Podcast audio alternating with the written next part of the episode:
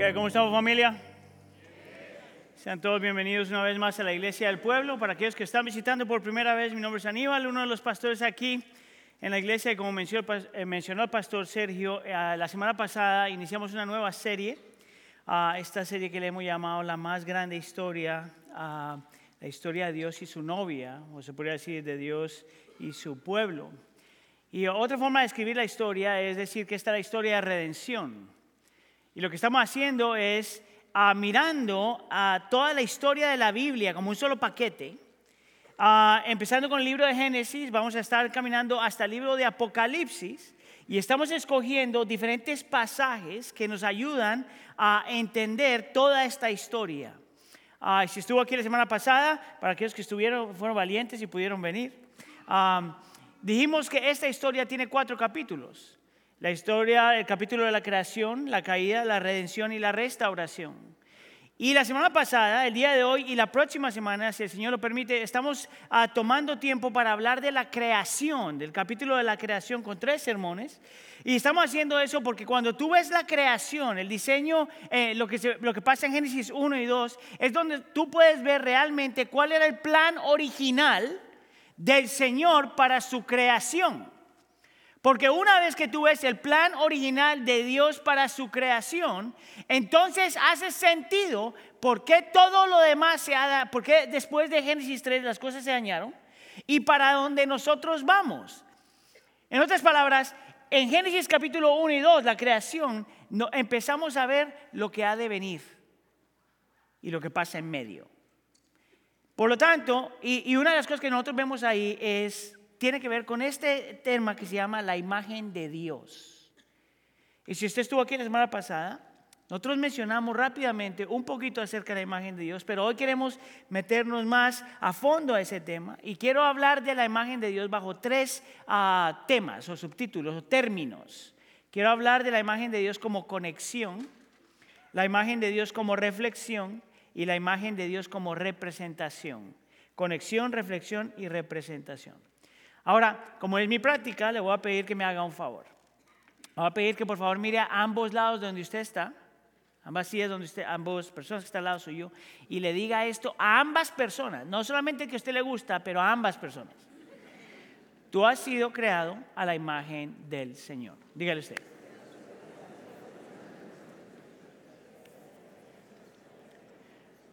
Ok, en un segundo le voy a explicar por qué es que esa práctica es tan importante, especialmente porque yo por lo general le pido que usted diga cosas así.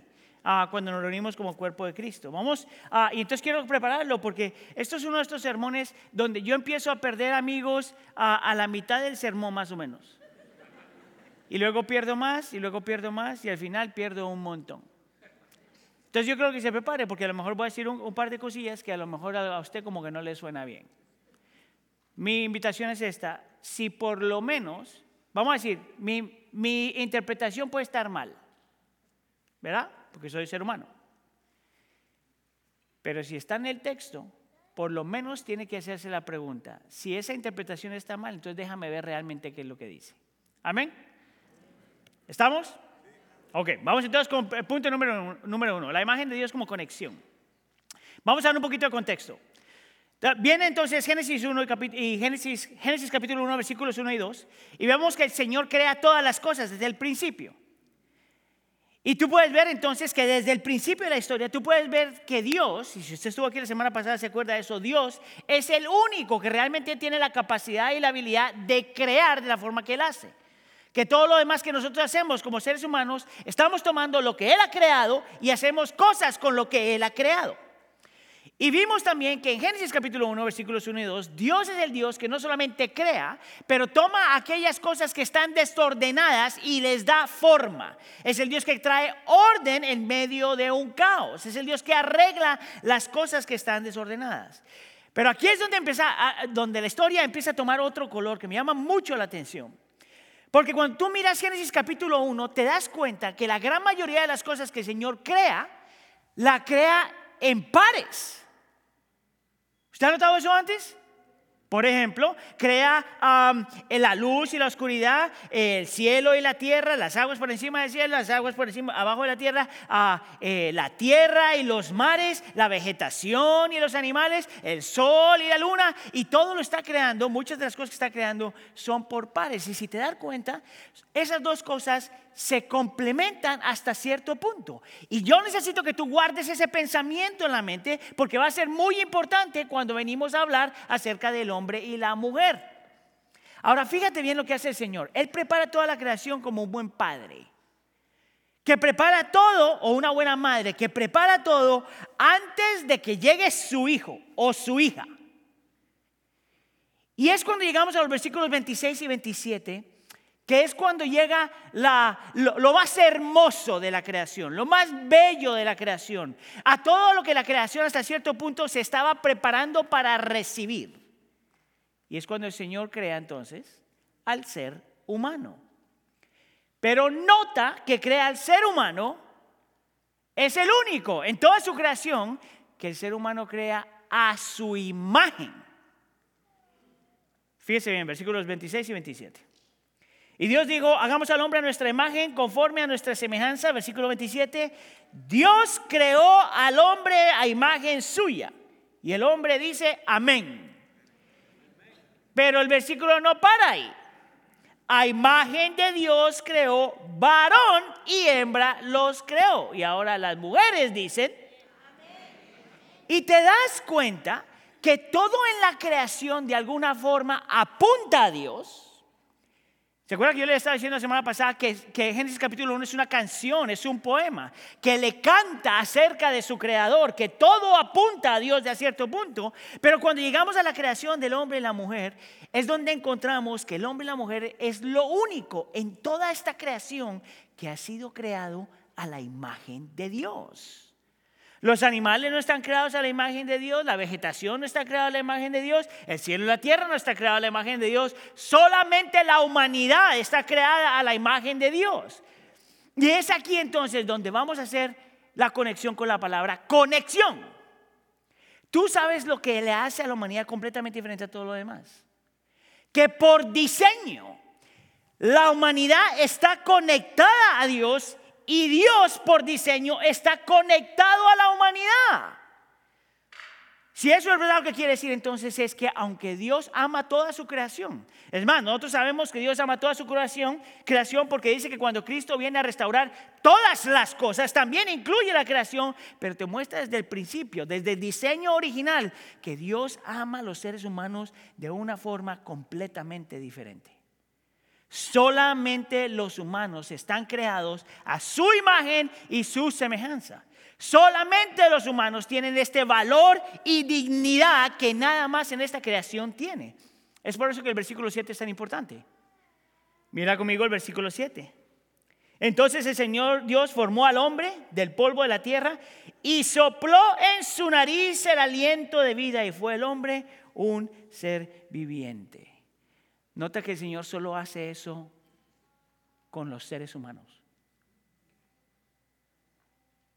Nota que el Señor no hace eso con los animales, aunque los animales respiran.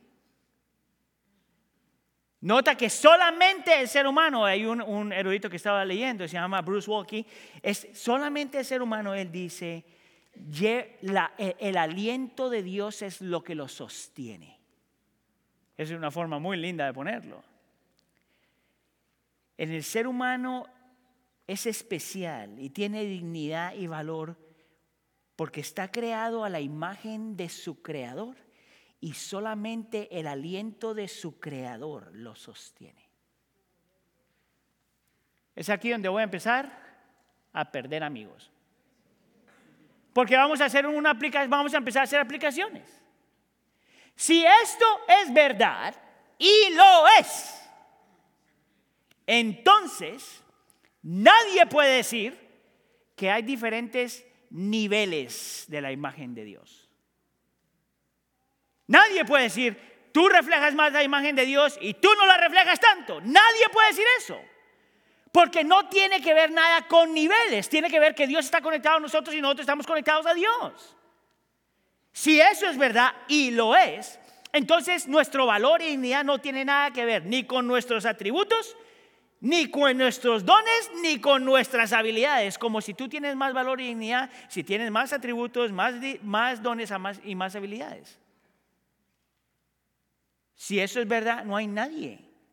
Por más de que tenga mucho o por más de que tenga menos, que pueda decir yo no tengo el valor y dignidad como el resto de la humanidad. Si el valor y la dignidad del ser humano está basado que estamos creados a la imagen y semejanza de Dios, entonces no tiene nada que ver ni con potencial ni qué tan útil puede ser.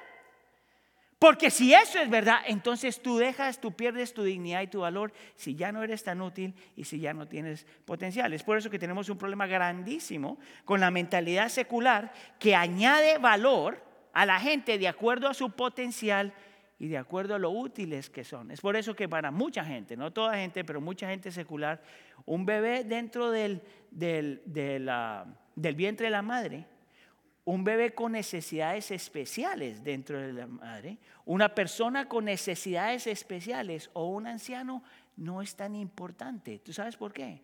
Porque el valor y la dignidad que se le da a una persona desde un punto de vista secular es, tiene que ver qué tan, qué tan potencial o útil esa persona puede ser. ¿Tú sabes lo horrible que es eso?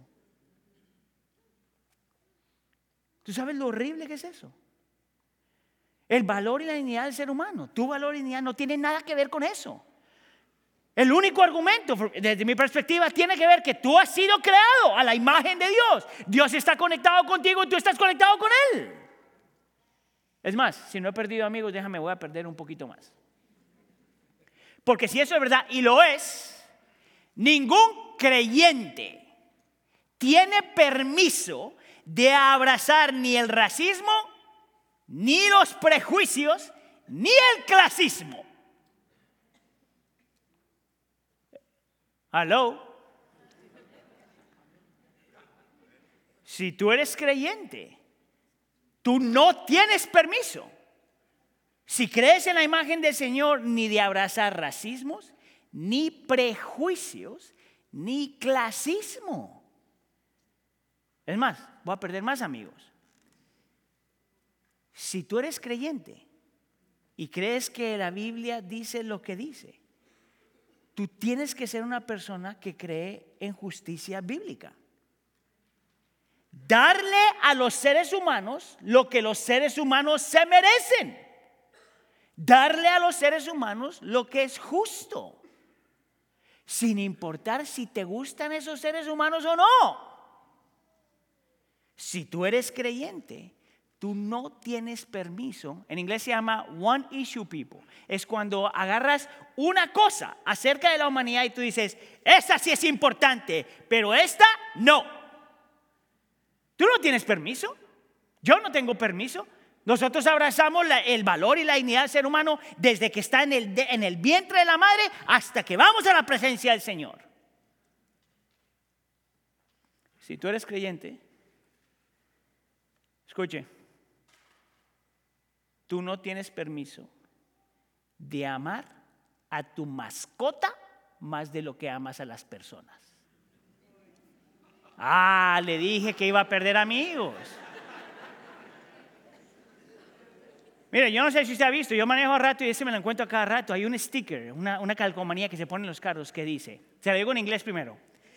The more I know people, the more I love my dog. Entre más conozco a la gente, más quiero a mi perro. es chistoso, pero qué estupidez. ¿Tú sabes lo que significa que nosotros tratamos mejor a los animales de lo que tratamos a la gente. Mire, es por eso que yo puedo decir, si usted tiene inclinaciones seculares, si usted todavía no está convencido acerca del cristianismo, posiblemente tú crees en los derechos humanos y en la justicia, posiblemente. Y si ese eres tú, yo quisiera argumentarte que tú no tienes ninguna base por qué creer en los derechos humanos y en la justicia del ser humano. Ninguna base. Porque si tú tienes tendencias seculares, entonces tú posiblemente has abrazado la idea de que tú eres simplemente un animal glorificado. Eres algo mejorcito que otro animal. ¿Sabes cuál es el problema con eso? Que entonces tu valor y dignidad tiene que ver solamente en ese potencial ¿Cómo tú has alcanzado más? Escucha acá. William Shakespeare, en uno de sus escritos, lo pone así. Escucha aquí. Hablando del ser humano, ¿qué trabajo es un hombre? ¿Qué obra de arte? ¿Qué noble en razón? ¿Qué infinitas facultades? ¿Qué forma y movimiento admirable? ¿Qué acción? ¿Qué parecido a un ángel? En aprensión, ¿qué parecido a un Dios? La belleza del mundo, el modelo de los animales. ¿Tú sabes cuál es el problema con esa descripción? Todo el mundo... Ah, eh", hasta que le echas cabeza y te das cuenta primero que llamó al ser humano un animal. Mire, no importa si se lo dice nice, todavía se siente feo. Ah, tú me recuerdas a mi perro. ¿Quién siente rico? Tú sabes cuando la gente dice que entre más tienes tu, tu animalito, más el animalito y el dueño se parecen. Eso es horrible. Aunque yo sí he visto algunas que... Mira lo que dice Shakespeare. Que el ser humano es hermoso por su razón. Que el ser humano es hermoso por sus facultades. Que el ser humano es hermoso por su forma y su movimiento. Que el ser humano es hermoso por lo que puede hacer. La pregunta es esta. ¿Qué pasa si pierdes todo eso? ¿Ves cómo el cristianismo sí es completamente diferente a la posición secular? Nosotros creemos que el ser humano tiene valor y dignidad sin importar dónde están. No por sus facultades, no por sus atributos, no por lo que logran, no por lo que no pueden lograr, sino porque han sido creados a la imagen de un Dios bello, un Dios que está conectado con ellos y ellos están conectados con Dios. Lo que te hace a ti bello frente al Señor y tienes valor y dignidad es que el Señor está conectado contigo y tú estás conectado con el Señor. ¿Sabías tú que esa verdad no, no cambia aún a pesar de que el pecado entró al mundo? El pecado entra al mundo y, la imagen de Dios está atrofiada, está dañada, está lastimada, pero no está borrada. Es por eso que tú debes poder ver la imagen del Señor, la dignidad y el valor en una persona, aunque esté podrido en su pecado. Porque esa dignidad nunca se pierde. ¿Tú sabes cómo yo sé eso? Porque el pecado entra al mundo en Génesis capítulo 3, que vamos a hablar de eso en dos semanas si el Señor lo permite. Y cuando llegamos a Génesis capítulo 9 es, el famoso pasaje del diluvio. ¿Te acuerdas de eso? El Señor trae juicio, trae todas esas cuestiones. Y mira lo que el Señor le dice a Noé después del diluvio. Génesis capítulo 9, versículo 6. El que derrame sangre de hombre, por el hombre su sangre será derramada, porque a imagen de Dios hizo él al hombre. Mira lo que es de aquí donde viene el mandamiento número 6. ¿Por qué nosotros no debemos matar a las personas? Porque las personas han sido creadas a la imagen del Señor. Ese es el fundamento bíblico. Matar es malo no solamente porque es malo y te, van a y te echan a la cárcel es malo porque estás quitándole la vida a alguien que ha sido creado a la imagen del Señor. Y alguien diría, ¡uh! Gloria a Dios, eso solamente es para el Antiguo Testamento. No, no, no, no, no. Es más, estoy a punto de hacerte sentir completamente culpable.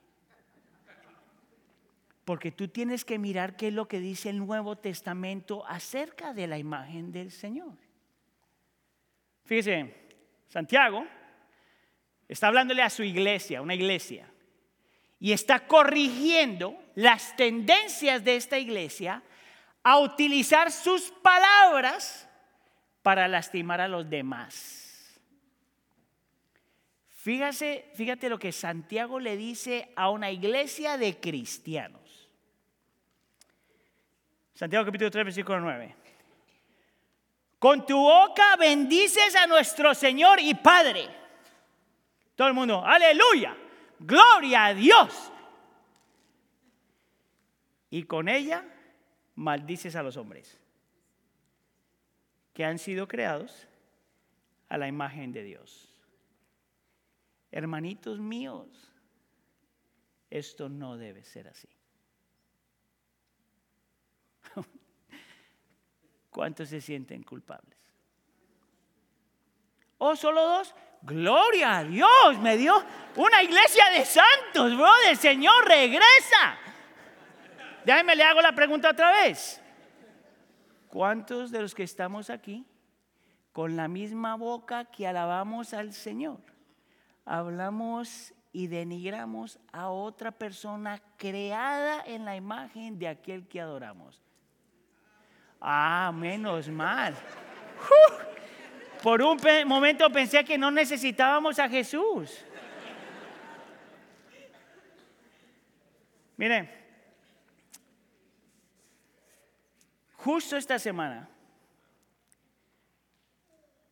yo, yo, estaba hablando con una de mis hijas y estábamos hablando de alguien que está haciendo una cantidad de tonterías. Y lo primero que salió de mi boca es, ese muchachito, he's such an idiot. Y estoy escribiendo esto y el Espíritu Santo como un camión lleno de carga, ¡boom! me viene y me dice, más vale que te arrepientas antes de predicarlo.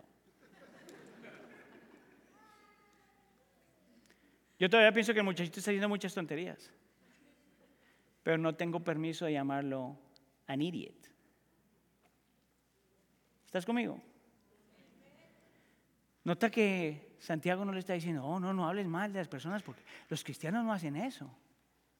Oh, no, no, no hables de las personas mal porque qué testimonio tan maluco. Oh, no, no, no hables mal de las personas porque Dios te va a castigar.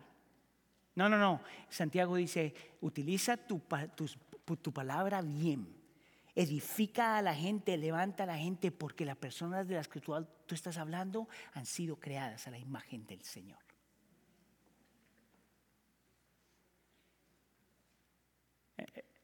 Este es un tema importante.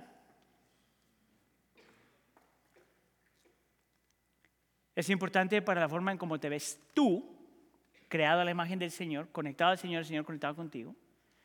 Es importante como ves a todos los demás, gente conectada con el Señor, el Señor conectado con, ellos. Y es aún importante para la forma en cómo tú ves la gente con la cual tú tienes problemas. Gente creada a la imagen del Señor, conectado con Dios y Dios conectado con ellos. La imagen de Dios tiene que ver con conexión. Número dos, la imagen de Dios tiene que ver con reflexión. Una vez más, miremos el versículo 26. Dice Génesis capítulo 1, versículo 26, y Dios dijo, hagamos al hombre a nuestra imagen conforme a nuestra semejanza. Y voy a empezar con la palabra semejanza y luego nos vamos a tirar lo demás en el texto. Es interesante que el Señor crea al ser humano no idéntico a Dios, pero a la semejanza de Dios. En otras palabras, que aunque todos nosotros tenemos valor y dignidad como seres humanos, tenemos que permitir que esto nos entre a la cabeza, el entendimiento de que nosotros no somos Dios. No podemos saber todo lo que Él sabe, no podemos entender todo lo que entiende, no podemos hacer todo lo que hace, no, no somos Dios, somos simplemente una semejanza de Dios. ¿Tú sabes cuál es la mejor forma de ponerlo? Tienes que mirarte casi, casi como un espejo. El espejo refleja a Dios, pero el espejo no es Dios. Yo quisiera argumentar que muchas de nuestras luchas, muchos de nuestros miedos, mucha de nuestra ansiedad, muchos de nuestros pecados es precisamente porque creemos en nuestro corazón que somos Dios, no solamente un reflejo, semejanza de Dios. Ahora, lo interesante cuando hablamos de esto es que si tú has sido infectado por la forma en que nosotros vemos la Biblia en esta parte del mundo, cuando hablamos de la imagen de Dios, yo casi te garantizo que de la única forma que tú ves esto es cuando te miras a ti mismo como individuo. Yo tengo la imagen de Dios y todos diríamos amén. ¿Qué si yo te digo que nadie como individuo tiene la imagen de Dios completa. Tú eres un fragmento de la imagen de Dios, pero tú no tienes la imagen de Dios completa. De la única forma que nosotros podemos hasta cierto punto ver la imagen de Dios completa es cuando una persona creada a la imagen de Dios está haciendo vida con otra persona creada a la imagen de Dios que posiblemente tiene que ser diferente y que solamente juntos puedes realmente desplegar la belleza, magnificencia de la imagen de Dios. Y alguien tiene que preguntar, Aníbal, ¿de dónde sale eso? Y el argumento en realidad es súper simple, súper simple. Notaste que cuando el Señor está creando la humanidad dice, hagamos al ser humano a nuestra semejanza. Es uno de los primeros lugares donde empezamos a ver ah, los principios de la Trinidad. Por ejemplo, Génesis capítulo 1, versículo 1 dice que Dios crea todas las cosas. Podemos decir que a lo mejor es el Dios de Padre, ¿verdad? Se podría argumentar. Pero en el versículo 2 dice que el Espíritu de Dios es el que se está moviendo por encima de las aguas. Por lo tanto, no puede ser el mismo del versículo 1. Por lo menos tiene que ver que Dios tiene que ser más que uno. Y si usted estuvo aquí la semana pasada, yo mencioné primera de Juan capítulo, ah, Juan capítulo 1, donde habla de Cristo como, como la tercera persona de la Trinidad que también estuvo presente en la creación. Ahora, fíjate bien lo interesante ah, de este concepto. Es que te muestra que nuestro Dios, aunque es un Dios, son tres personas. Es unidad en diversidad. El Padre no es el Hijo, el Hijo no es el Espíritu, el Espíritu no es Padre ni el Hijo. Es un Dios en tres personas, unidad en diversidad. Si usted ha sido creado a la imagen del Señor, usted también fue creado para vivir en unidad y diversidad, siendo uno, pero siendo muchos. Ahora, el argumento para mí es realmente simple. Nadie, como individuos, tiene realmente toda la imagen de Dios en sí mismo. Nosotros como comunidad si la podemos reflejar. Si nosotros hemos sido creados a la imagen de un Dios que es trino. Ahora, nosotros podríamos aplicar eso a gente de diferentes culturas y diferentes eh, eh, grupos étnicos y diferentes clases sociales y diferentes naciones y diferentes lenguajes. La razón por la que yo puedo decir eso con mucha libertad es porque esa es la imagen que tenemos en Apocalipsis, capítulo 5, capítulo 7. Te muestra que en el cielo hay un montón de gente que es diferente, que habla el lenguaje, que tiene diferentes grupos étnicos y diferentes tradiciones y un montón de cosas y todos están adorando al Señor. Entonces, si esa es la imagen, de, si esa es la imagen que viene del cielo, ¿qué nos hace pensar que debería ser diferente aquí? Mi argumento es que nosotros podemos reflejar la imagen de Dios mucho mejor juntos que separados.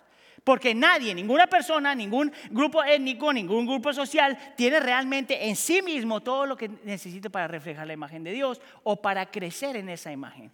Lo interesante es que en Génesis capítulo 1 hace esa aplicación no a los grupos étnicos, no a los grupos, a las culturas, a las clases sociales, o las naciones y los lenguajes. El texto hace la aplicación a la relación entre un hombre y una mujer. Escucha acá, Génesis capítulo 1, versículo 26. El Señor dice, hagamos a nuestra imagen, al hombre conforme a nuestra imagen, nuestra semejanza, a imagen de Dios creó varón y hembra. ¿Tú sabes por qué eso es tan importante? Y aquí es donde voy a perder más amigos. Porque te muestra, mi hermano varón, que usted no fue diseñado para que usted solito refleje la imagen del Señor. Y usted, mi hermana varona, mujer, usted no fue diseñada para reflejar la imagen de Dios solita. Que por diseño divino el Señor crea al hombre para reflejar a Dios de una forma y a la mujer para reflejar a, Dios de otra forma, pero que juntos nosotros reflejamos la imagen del Señor como nada más lo puede hacer. Escucha acá, que por diseño nosotros estamos supuestos a vivir en unidad, en diversidad y en unidad sin conformidad. Que por diseño el hombre debe ser diferente a la mujer y la mujer debe ser diferente al hombre. Y no solamente eso, pero que por diseño el hombre necesita a la mujer y la mujer necesita al hombre. Entonces los machines, machines que se encuentran a este lado y dicen, no, yo no necesito una mujer, mentiroso, eso no es lo que dice la Biblia. Y las que están a este lado, las feministas, dirían, yo no necesito ningún hombre, mentirosa, eso no es lo que dice la Biblia. Por diseño divino. Nosotros crecemos a la imagen del Señor, reflejamos la imagen del Señor a magnitud cuando aprendemos a mirar y valorar nuestras similitudes creados a la imagen y semejanza del Señor, valor y dignidad, pero también nuestras diferencias.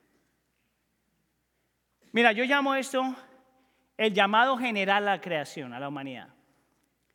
Generalmente se podría decir que todos nosotros necesitamos abuelos y abuelas, padres y madres, hermanos y hermanas, ah, hombres, amigos hombres y amigas mujeres, uh, gente que nos disipule hombres y gente que nos disipule mujeres. Porque por diseño estamos diferentes, somos diferentes. Necesitamos por diseño a los dos géneros. Por diseño. Es por eso, iglesia, que en el Nuevo Testamento, la forma la primera forma, la forma más popular, la primera forma en como el Nuevo Testamento habla de la iglesia del Señor es no es como solamente el cuerpo de Cristo sino como la familia de fe, donde el nombre que se utiliza más es que somos hermanos, hermanas y hermanos. Mire, una de las peores cosas, en mi opinión, que ha pasado en la historia de la iglesia y aún en el día de hoy, es cuando tenemos gente que cuando habla del hombre y la mujer, hablan, dentro del contexto de la iglesia, de la comunidad de fe, hablan como si lo que tenemos que hacer es evitar la mujer porque Dios quiera que no me caiga en tentación. O evitar al hombre porque Dios quiera que yo no caiga en tentación. Miren, el pecado es pecado. La tentación es tentación. Al hombre le debe gustar a la mujer y a la mujer le debe gustar al hombre. Si no le gusta, entonces tenemos otro problema. Pero la Biblia nunca habla de que nosotros tenemos que estar caminando como con cuidado. Porque la forma principal de la forma en que yo tengo que ver a mis hermanas es como hermanas. Y de la forma que mis hermanas deben ver a nosotros es como hermanos. A lo mejor, a lo mejor, se nos ha olvidado que parte de lo que nosotros tenemos que recobrar cuando estamos hablando de la, de la imagen y semejanza de Dios, reflejando la imagen y semejanza de Dios, es que el Señor realmente nos ha hecho hombres, nos ha hecho mujeres, que nos, que nos apoyamos en uno al otro, necesitamos al uno al otro. El varón necesita hombres, amén. Y la dama necesita mujeres, amén. Pero no solamente varones y no solamente damas. Al fin y al cabo, nosotros necesitamos nuestros hermanos y hermanas en la fe. Ahora escucha acá. Eso es Génesis capítulo 1. Y eso es el llamado general a la humanidad, creados a la imagen y semejanza del Señor que quieren reflejar su imagen. Lo interesante que va a pasar aquí es que Moisés va a aplicar esa, ese principio del hombre y la mujer siendo diferentes, necesitándose el uno al otro, al matrimonio en Génesis capítulo 2. El principio este de que necesitamos hacer, ah, somos creados diferentes, nos, necesitamos el uno al otro, como un término general aparece en Génesis capítulo 1, pero luego en Génesis capítulo 2 se aplica en el contexto del matrimonio. Y aquí voy a seguir perdiendo amigos. ¿Cuántos de ustedes están casados? Ok. ¿Cuántos de ustedes son solteros y quisieran casarse en algún punto? Ok. Tengo palabra para los dos. Así que todo el mundo agárrese. En Génesis capítulo 2, versículo 15 al 17, el Señor crea al hombre. No, no leímos esto, pero crea al hombre y lo pone a trabajar. ¿Verdad? Y vamos a hablar de eso si el Señor quiere la próxima semana. Pero lo pone a trabajar y luego lo único que le dice al Señor es esto. Come todos los 20 mil árboles que hay en la creación. De los 20 millones de árboles puedes comer. Este no comas. Que, te muestra de, somos duros en la cabeza. 20 mil, no este. Y el Señor entonces le da un llamado a Adán. Y es en ese contexto, en ese contexto de llamado y propósito, que el Señor dice algo bien interesante en el versículo 18 y en el versículo 20. Entonces el Señor dijo, no es bueno que el hombre esté solo, le haré una ayuda adecuada. Y luego dice en el versículo 20, el hombre puso nombre a todo ganado y a las aves del cielo y a todo animal del campo, pero para Adán no se encontró una ayuda que fuera adecuada para él. Y nota lo que el Señor dice, que el Señor le da un propósito a este hombre. Y luego utiliza la frase, no es bueno que este hombre esté solo. Ahora, usted tiene que hacerse la pregunta, mi hermano, ¿qué significa eso? Porque el pecado todavía no está presente. La comunión entre Adán y el Padre es perfecta porque no, el pecado está presente, perfecta armonía. Por lo tanto, Adán no se puede estar sintiendo solo. Por lo tanto, la Biblia tiene que estar hablando de algo más. Y si tú lo conectas con el propósito que el Señor le había dado, este es el principio. En el diseño del Señor, Dios diseñó a Adán y a Eva para que cada uno traiga y contribuya y se complementen el uno al otro para el propósito del Señor. Para la gloria del Señor y los propósitos del Señor. Es por eso que las palabritas ayuda adecuada, o como la dice la Reina Valera, ayuda idónea, es tan importante. Mire, si usted tiene tendencias seculares, Usted escucha la palabra ayuda y dice, a mí no me gusta eso. Eh, eso suena machismo. Eso suena como que la mujer es la ayuda. Mire, si ese es usted, mire, Dios tenga misericordia de usted porque usted no ha leído su Biblia. Realmente. ¿Sabías tú lo que la palabra ayuda significa? Literalmente, fuerza. Para mis hermanos machines, machines. Tú tienes que acordarte que la razón por la que el Señor te dio una esposa es porque su fuerza tú necesitas. Que lo que ella tiene, tú no tienes. Que lo que el Señor le regaló a ella, tú necesitas. Y para mis hermanos o hermanas con inclinaciones feministas, tú no te puedes olvidar que lo que él tiene y ella tiene, tú también necesitas. Que nosotros no estamos supuestos a estar y ser iguales en todo. Que por diseño somos como un rompecabezas donde tú encajas y te complementas. Y tiene que haber alguien casado que dice, eso no es verdad para mi matrimonio. Estás engañado. Porque el Señor no comete errores y en su soberanía, si tú estás donde estás, yo te puedo asegurar que la persona que está al lado tuyo es la que tú necesitas. Porque por diseño divino no es bueno que el hombre esté solo, el Señor crea una fuerza para estar con él.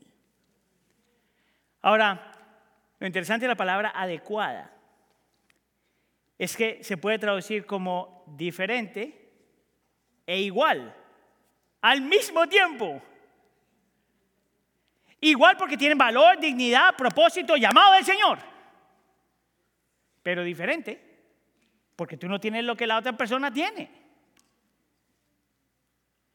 Mire, si usted, abraza eso, si usted realmente entiende eso, no solamente el matrimonio es transformado, pero la forma en cómo nos vemos como hombres y mujeres es transformada. Esto es súper interesante. La palabra ayuda aparece 19 veces en el Antiguo Testamento, 19 veces. 16 de esas veces se le aplica a Dios y 3 se le aplica a la mujer. Si usted es dama, usted nunca, nunca, nunca puede dudar que el Señor la diseñó de tal forma que usted tiene algo para contribuir. Que usted tiene dignidad, valor y usted es utilizada para los propósitos y gloria del Señor. Y si usted es varón, usted nunca se puede olvidar que lo que ella tiene es lo que el Señor te dio para que tú necesites. Completamente cambia, completamente cambia la perspectiva, por lo menos la perspectiva secular, en que se pierde todo, y, y en el machismo, que se abusa todo. ¿Está conmigo? Mi oración es que el Señor haga de nosotros una iglesia donde podemos reconocer que somos iguales y diferentes. Porque esa es una de las formas como nosotros reflejamos la imagen del Señor. Ahora, alguien diría, ah, ah Aníbal, eso se ve como un poquito forzado. y yo te diría, bueno, primero, lea la Biblia, número uno. Y número dos, yo quiero que tú veas cómo aún la forma en que se, se crea la mujer te apunta a esta realidad de un, de un uh, donde el hombre y la mujer se complementan. Fíjate bien, versículo 22. En el versículo 21 dice que el Señor le quita una costilla al hombre. Y luego utiliza la costilla en el versículo 22. Y el Señor toma esa costilla que había, que había tomado y forma a la mujer y luego le trae la mujer al hombre. Bien interesante porque muchos de los eruditos que yo estaba leyendo dicen que esto es casi como poesía. Es, es historia, pero es poesía. Y, lo ponen de esta forma. Era la forma para describir cómo el hombre y la mujer, por lo menos en el contexto del matrimonio, cómo el hombre y la mujer, en el contexto del matrimonio, en realidad son una unión donde hay intimidad y armonía. Ahora, eso es un poquito poético, pero a mí me llama mucho la atención hay un hombre, se llama Matthew Henry, es uno de los puritanos. Lo interesante acerca de los puritanos es que mucha gente, mucha gente dice que los puritanos ah, no sabían amar a las esposas y un montón de cosas, pero me llamó la atención este puritano, cómo describe este evento.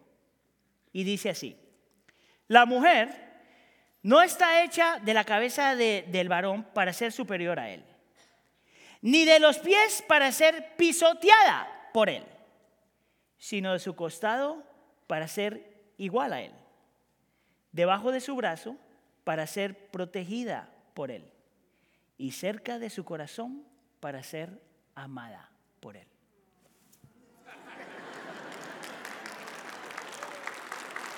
Mira, ahí tiene para San Valentín, ya tiene ahí, ese es el poema. Y vamos a decir que eso es empujándole un poquito. Vamos a decir que esa se la inventó Matthew Henry nomás para escribirle algo a su esposa. Bueno, la razón por la que yo me inclino ahí es porque luego vemos en el texto la reacción de Adán cuando el Señor le presenta a Eva. Mira conmigo el versículo 23. Y el hombre dijo, esta es ahora hueso de mis huesos y carne de mi carne, ella será llamada mujer porque del hombre fue tomada. Esa frasecita, esta es ahora, es, es una expresión de gozo. Mire, mi traducción es como, wow, uy, uy, uy, mujer, ¿dónde has estado? Ay, no, dolor de cabeza. Ah, no, no, no. Una expresión de gozo que el Señor le ha dado a alguien que es como Él, pero no como Él. Que es como Él, pero no como Él. Entonces, mire, sin importar lo que la gente está, sin importar lo que el mundo secular piense acerca del hombre y la mujer, y sin importar lo que el machismo ha hecho en la cultura y en la iglesia, y sin importar lo que el feminismo ha creado en la cultura y en la iglesia, nosotros nunca podemos olvidar que en el diseño divino el hombre es diferente a la mujer, que nos complementamos el uno al otro, que nos necesitamos el uno al otro y que el Señor nos crea así para su gloria y sus propósitos. Ya, dele gloria al Señor. Y se aplaudió aquí voy a perder amigos después de esta. Porque el texto no para ahí. Génesis 1 nos muestra que el hombre y la mujer son iguales y tienen algo que contribuir. Génesis 2 aplica eso al contexto del matrimonio.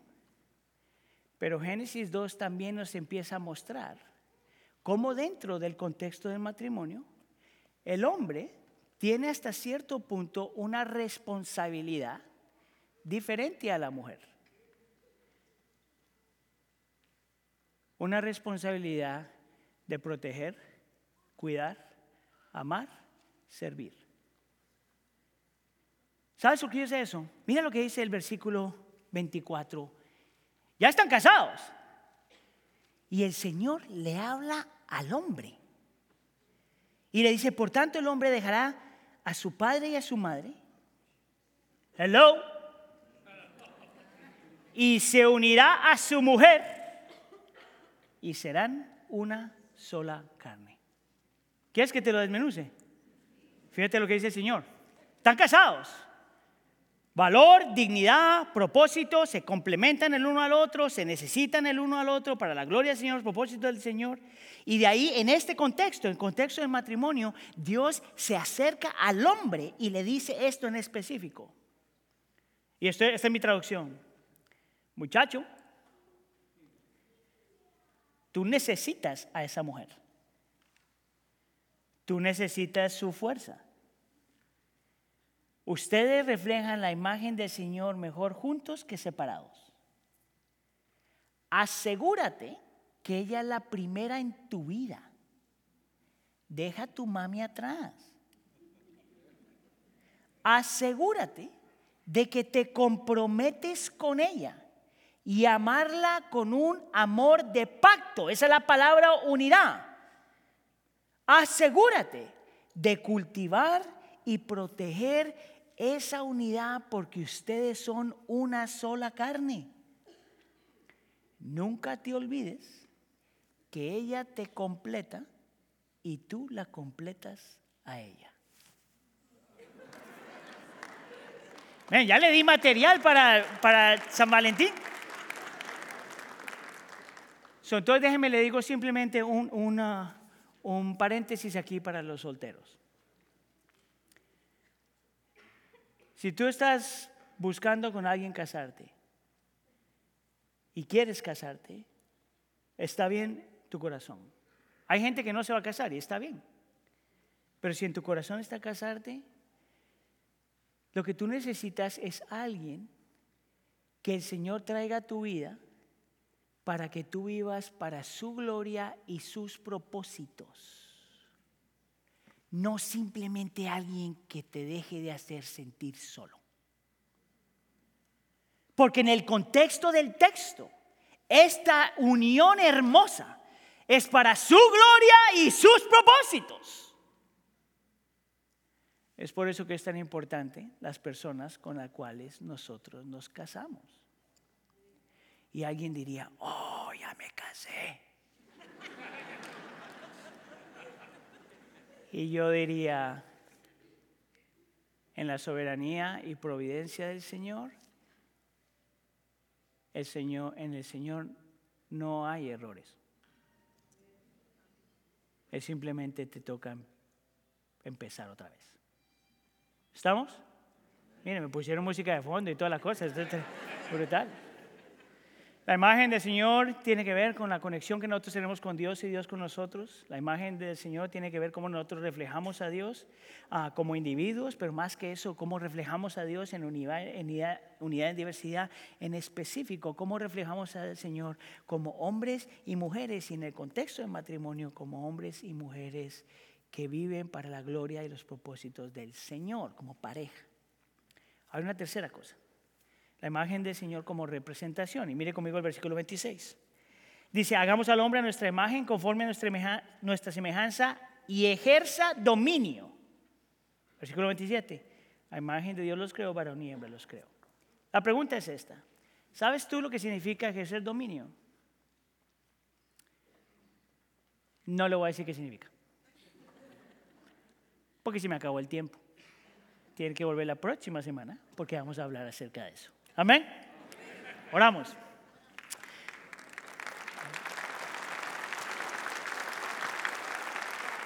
Señor, te queremos dar gracias porque todos nosotros, los seres humanos, traemos con nosotros, con nosotros mismos esta belleza, esta dignidad y este valor, simplemente porque tú estás conectado con nosotros y nosotros estamos conectados contigo. Señor, por favor, perdónanos cuando no vemos esa belleza, dignidad y valor en otros seres humanos creados a tu imagen. Ayúdanos, Señor, a mirar a la gente con ojos espirituales, realmente poder ver en ellos tu imagen.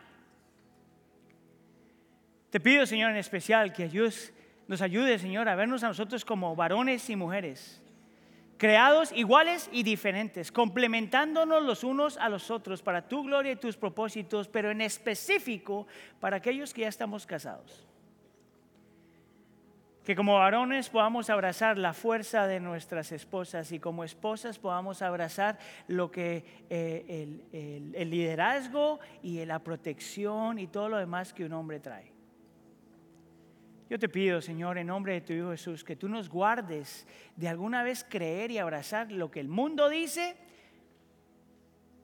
lo que el machismo dice o lo que el feminismo dice. Ayúdanos a abrazar lo que la Escritura dice. Te lo pedimos por favor en nombre de tu Hijo Jesús. Y todos decimos,